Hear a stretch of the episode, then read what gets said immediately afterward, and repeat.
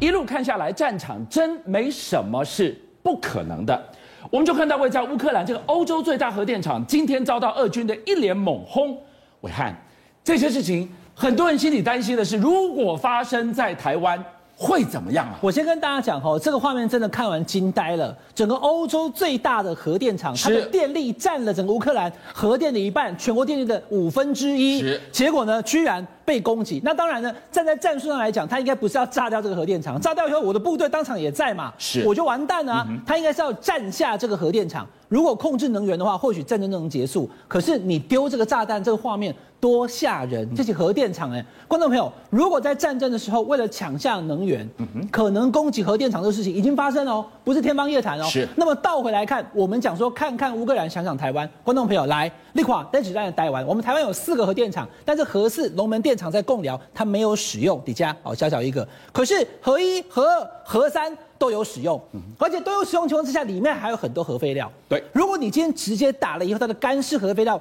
直接辐射扩散开来的话，一样辐射污染。嚯，我敢大家讲哈，台湾大概四百公里，这个核能电厂如果爆发的话，它周边至少紧迫的一百公里左右都会受影响。你看北台湾、桃竹苗都会受影响。了多少人口？这里还有一个竹科，多少人口？我告诉周俊亮哥，就是台湾一半的人口，一千万人。对，光是在北台湾就一半的人口啦，因为集中在北北桃机，就是就就在这个地方。好，那另外。台湾的南部这个地方核三厂，如果一旦受到攻击的话，受影响的部分虽然不到南科，但是屏东、高雄、台南、台东也都受影响。对，所以我们台湾不用去讲什么啊，核电厂以后要不要核四、核五？现在光有的三个核能电厂，如果一旦两岸真的走到最坏的状况，而且像这一次的乌克兰跟俄罗斯的状况，攻击核电厂以后，北台湾、南台湾出来蛋呐！我跟大家讲。昨天观众朋友，你有听到 demo，网络上很多人都在问啊，由北到南，台湾五百多万户都受影响。有一个画面就是哦，本来很欢迎，就昨天被这心来有告赢了，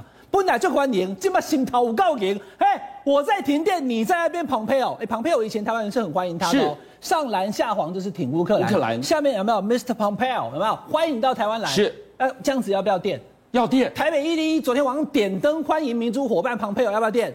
要电，那没有电的人怎么看得下去啊？但是我们也应该要欢迎蓬佩奥，有朋自远方来，这些都该欢迎，该点的灯也该点。问题是你刚刚提到了南台湾，从高雄对到屏东，还有更多我们没有点到的，你叫他们看了情何以堪？昨天早上九点多的时候，因为这个新达电厂的问题，所以全台五百多万户跳电了。好，那没有电了，那当然大家就会讲说，你不是王美花讲说，只要台湾缺电，你跟郭董对赌鸡排吗？他还被网络上讲什么，你知道吗？说他是鸡排妹啊。所以，因为他这么跟他赌鸡排，把鸡排拿出来。王美花部长的讲法，我早就猜到了。他说：“不是哦，观众朋友不要太激动。我是说，台湾的配电有问题，缺电的话，是我请鸡排。昨天有缺电吗？他说昨天不是缺电，是机器故障了以后呢，造成暂时不能供电。来，你看这个悲伤的高雄，这个晚上停电的一个点蜡烛的吃饭画面，为什么会变这样？刚刚俊亮哥讲了，其实他们下午有来电了，可是到了傍晚以后又轮流限电了。为什么呢？因为。到了晚上五点六点的时候，日头落山，日头落山，所以太阳能的供电没啦，所以直接那一块收掉了以后没有电了，所以你只好要再轮流限电了。在这个基础上，观众朋友，我们要挑战苏院长跟王美华部长哦，这样还说台湾的电非常充足吗？因为你的电厂出问题以后，所以你努力让它恢复电。可是到了日头落山以后，你太阳能那一块就没有了。这就是我跟大家讲的，我们的这一些高耗能产业，它需要的是机载电力，也就是火力发电跟核能不断提供电。像这样子的情况，昨天台北还在点灯，可是高雄、屏东本来一度来电，又把我电关掉。你看这个，我们现在看到的画面，有些地方就是没电，交通耗资还是个最大的问题。到处没有交通耗资的时候，开车很危险啊！你马被冲过，马过完的时候，五块人可以弄掉哎。所以这种状况之下，大家都细数说，你不要再跟我讲它到底是什么状况了。总之，不管是缺电还是跳电，给我有电嘛，有电我就没问题。那过去这段这一年之间，已经有四次好的这个停电的情况，台湾的民众呢，由北到南都有这个经验，所以不断的停电，不断的停电情况下，我们就回头来检讨，就是现在目前我们要抛弃核能的情况之下。我们有没有办法真的衔接上所有民众的优点，包含我们的高耗能产业，还有这两年所谓归于返乡的这些企业们，他们的用电分母变大，该怎么办？观众朋友，家里停电你很不爽，我们了解，但是我们看到的是。电网脆微的国安危机啊！今天我们看到王美花部长，他跟大家在那边讲，就是说郭董说我们的这个二零二二年以后会缺电，这个东西他敢对赌鸡排，意思是说我们的电是充足的。那昨天明明就是停电嘛，对不对，俊相哥？明明都不电，那你刚刚讲到谁？可他跟他解释说没有没有，我们在停电当下，因为它的这一个开关机的机械故设备故障的时候，我们的备转容量率还有二十四趴，嚯，那比我们法定十六趴还要多很多，所以就够无谓了，好，就就来没问题啦。可是问题是，如果我们有二十四趴，那为什么到了下午以后还要轮流限电？是不是表示说其实电是不够的？所以有很多的这些网友就去跑去计算哦，你的二十四趴怎么算的？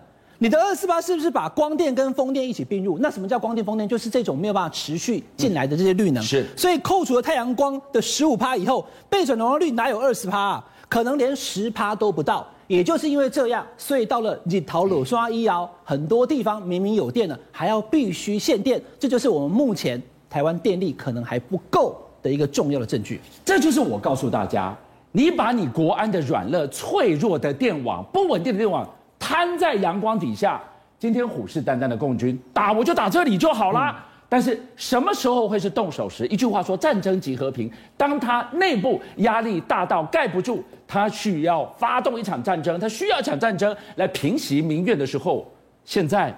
条件有慢慢成熟，他要炸锅了吗？我先跟大家讲哈，我从以前就跟大家说一件事情，就是我们在看对岸的任何的经济情况，或是内部的政治稳定的时候呢，其实我每天都是阿弥陀佛，希望对岸好，因为对岸如果不好。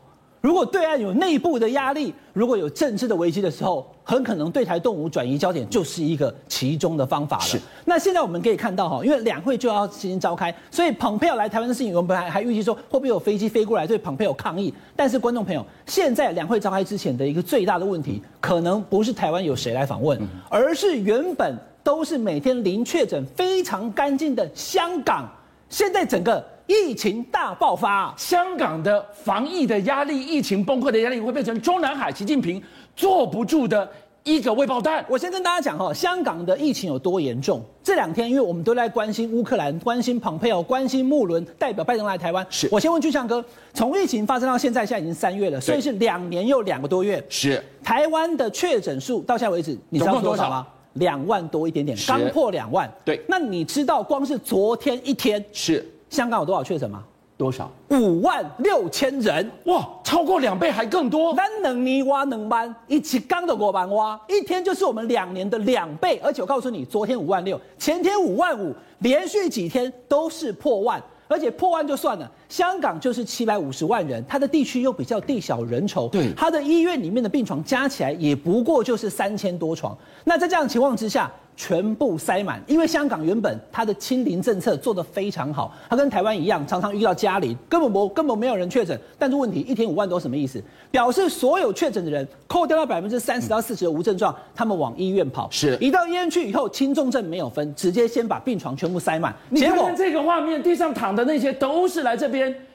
都是染疫的患者。我我先跟大家报告一下，这个画面都是真的。那为什么会这样哦？就是因为一开始突然出现，就在那个二月二十四号，当俄罗斯攻击乌克兰的时候，从六千、九千、一万、两万、三万、五万，到了医院以后，那么在这个香港的公立医院，他进去以后呢，他先把病床全部占满了以后，只好塞急诊室。是，就急诊室全部塞满以后呢，跑到他的户外，有那种在户外搭起来的帐篷的这些，有没有看到？他只好到外面去了。所以病房。急诊室还有户外的这些临时急诊室，我跟俊阳哥讲，因为有很多的香港的老人家，七十五岁以上的老人家，四分之一完全没有打疫苗，所以这种状况之下呢，他们严重到其实大量的出现死亡，一天死一两百个。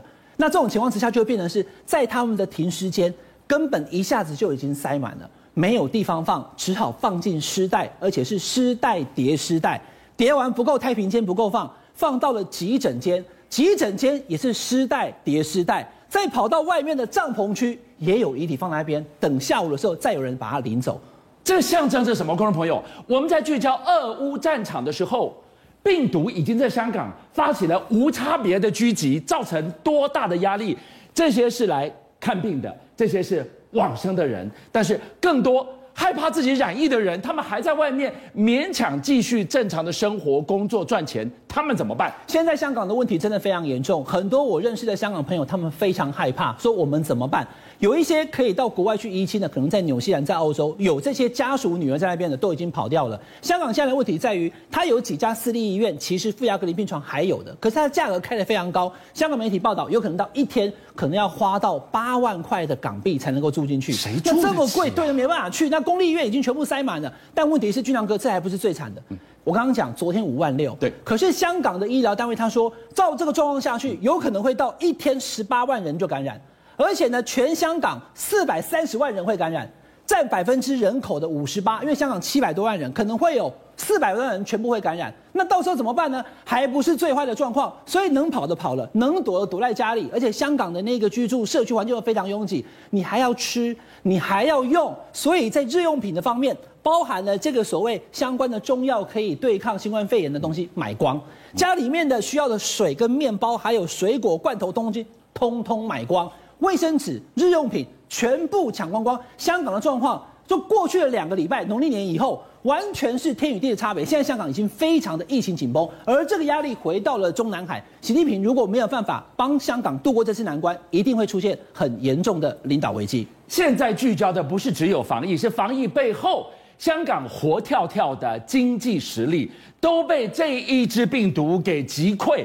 现在病毒进来了。人才走了，对，现在像是香港，我刚刚已经讲，能走就走了。很多的金融人才本来在香港，他觉得，哎，香港现在居住跟整个工位的条件非常差，能跑的跑掉了。而且香港的 PMI 指数已经掉到了两个月低于五十，整个市场的消费状况全部萎缩。所以香港现在的整个生活状况、经济状况，特别是对抗疫情的情况，出乎意料的已经陷入了一个困境。看看香港、香港、台湾，我们台湾一定要特别注意，不要变成香港现在这种状况。邀请您一起加入五七报新闻会员，跟俊相一起挖真相。